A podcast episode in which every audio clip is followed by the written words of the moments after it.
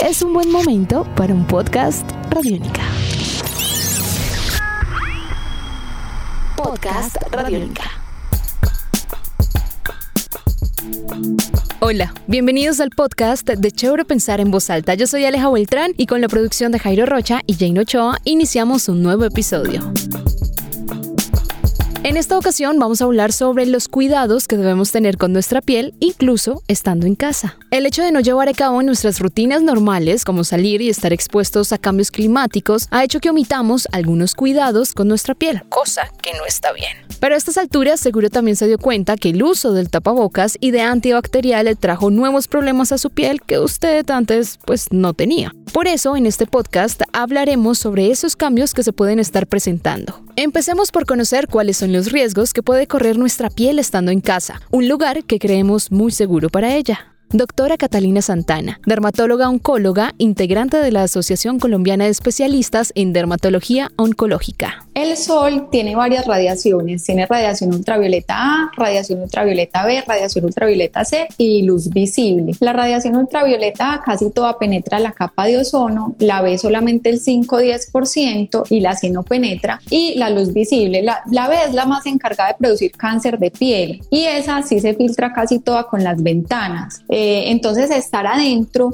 digamos que es una súper buena medida para eh, proteger contra el cáncer de piel porque estamos evitando la radiación más importante para cáncer de piel. Sin embargo, las ventanas no filtran radiación ultravioleta ni luz visible y esas son importantes generadoras de radicales libres que eh, pueden afectar nuestra piel manchándola y aumentando las colagenasas que degrada el colágeno, entonces se han visto implicadas en manchas y envejecimiento. Entonces es muy importante estar en la sombra, eso es como lo principal para evitar eh, el cáncer de piel, pero la luz visible y eso como les estaba diciendo puede manchar y puede envejecer, entonces también es una buena idea usar el protector solar. Así estemos dentro de la casa para que la protejamos de, de estos tipos de radiación. O sea, que si usted era de las personas que creía que por estar en casa no debía aplicarse bloqueador solar, pues bueno, ya sabe que sí debe si no quiere que en su piel empiecen a aparecer algunos cambios, pero este es solo uno de los varios cuidados que debemos empezar a implementar en nuestros hogares.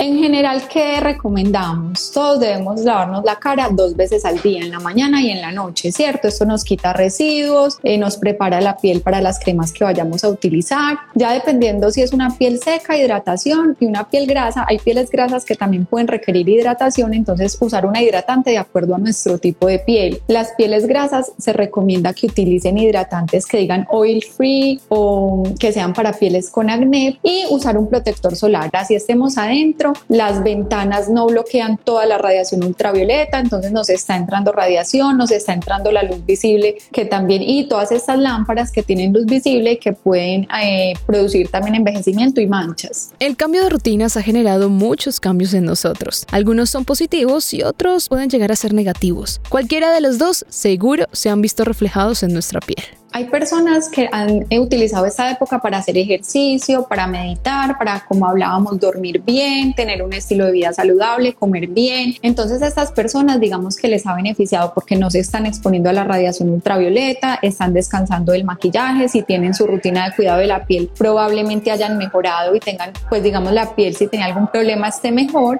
pero eh, hay personas que de pronto están muy estresadas, el hecho de no salir eh, ha aumentado mucho el estrés, no están durmiendo bien y se ha visto que el estrés, la falta de sueño, todo lo que aumente la hormona del estrés puede empeorar todas las condiciones en dermatología, entonces puede haber aumento del acné, aumento de los eczemas, las dermatitis, eh, las inflamaciones, las irritaciones, estamos viendo muchísima dermatitis de contacto en las manos, están secas y a, veces están haciendo alergias, entonces con fisuras, con descamación, o hay personas que eh, estando tanto tiempo en la casa tienen mucho tiempo para eh, comprar mil productos, hacerse exfoliaciones, mascarillas y ya se van al otro extremo, se, digamos, se obsesionan con los poros, con los eh, barritos, entonces se están aruñando la cara todo el tiempo. Entonces la idea es buscar como un balance, sí cuidarnos, pero tampoco eh, exfoliarnos todos los días, hacer mil mascarillas, porque todo esto puede irritar y puede afectar la piel. Es cuestión de no estar en los extremos, no descuidarla en cuanto a la limpieza, pero tampoco exagerar en ella, porque eso también puede traer consecuencias negativas. Ahora bien, una pregunta más de estos cambios.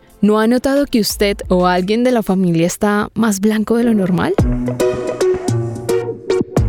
A los dermatólogos nos encantan las pieles blancas, pálidas, que no estén bronceadas. O sea, lo importante es que no sea una palidez extrema, que sea un signo de anemia, ¿cierto? Pero si no tienes anemia, estás eh, blanco, eso quiere decir que tienes una piel cuidada, que no está envejecida. Una piel bronceada para los dermatólogos es una piel envejecida, una piel con daño solar. Y lo que produce el cambio de color, o sea, el cambio de tono, es que hubo daño. O sea, uno no cambia de tono si no hubo daño o sea que somos felices bronceándonos, pero lo que eso nos está hablando es que hubo un daño en la piel que produjo ese cambio de color, que aumentó la melanina. Aclarando esa duda que muchas personas han tenido en la cuarentena, podemos pasar al uso del tapabocas y de geles antibacteriales, que obviamente se han vuelto parte de nuestra nueva normalidad y de nuestro cuidado. No usarlos no es una opción, pero en algunos casos su uso ha traído algunos problemas en la piel. Empecemos por el tapabocas. La mayoría de la gente está utilizando los tapabocas de tela, que es importante. Recuerden que esos se deben lavar eh, máximo cada 24 horas, entonces hacer una muy buena limpieza porque eh, ahí podemos tener bacterias que nos pueden afectar la piel. Eh, ¿Qué estamos viendo? en esta zona el uso de tapabocas se está brotando de acné, eso se llama, ya se está popularizando el término maskne como mask de tapabocas y acné,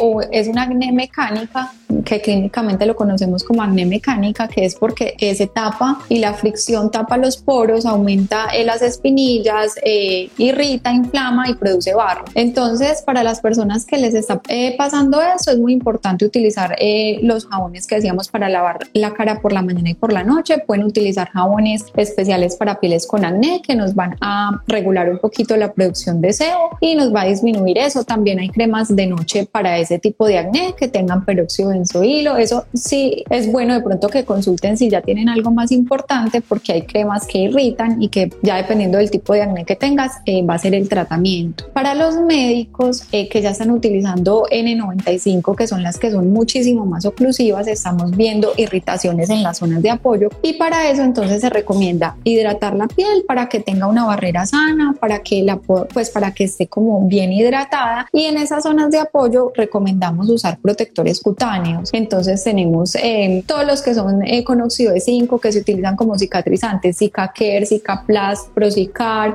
todos estos en esas zonas de, roce porque van a ser como una protección y si ya es una, eh, ya son heridas lo que tienen o que definitivamente es mucha la fricción, podemos utilizar los parches de silicona en esa zonita para proteger el roce. Por otro lado, tenemos los geles antibacteriales y el lavado constante de las manos, los cuales han hecho que las personas presenten algunas irritaciones en la piel.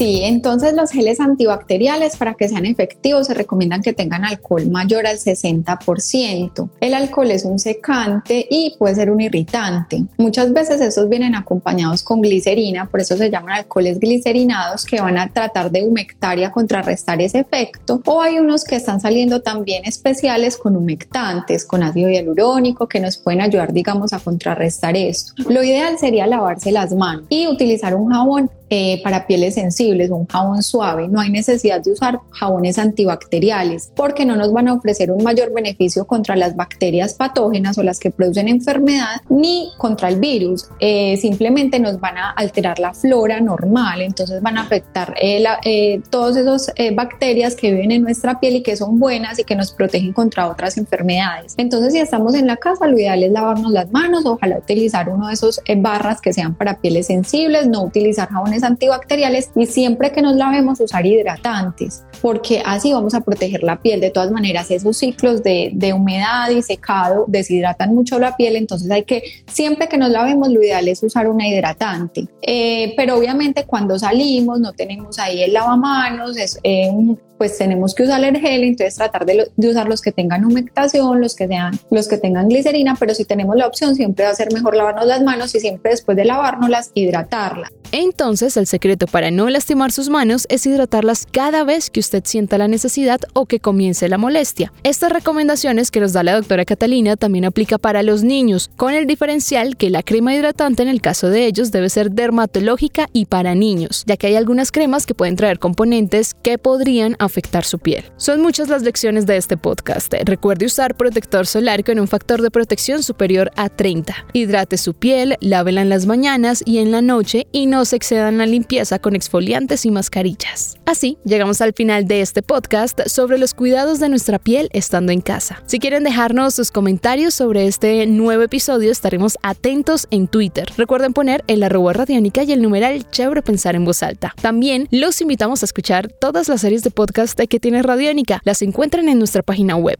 www.radionica.rocks. Ahí está una sección que se llama podcast. Le dan clic y se encuentran con todo ese increíble universo lleno de contenido y listo para ser descubierto por ustedes. También nos encuentran en RTVC Play o, si les queda más fácil, pueden buscar nuestro perfil en Spotify, iTunes y Google Podcast. Hasta un próximo episodio. Chao. Nuestros podcasts están en radionica.rocks, en iTunes, en RTVC Play y en nuestra app Radionica para Android y iPhone. Podcast Radionica.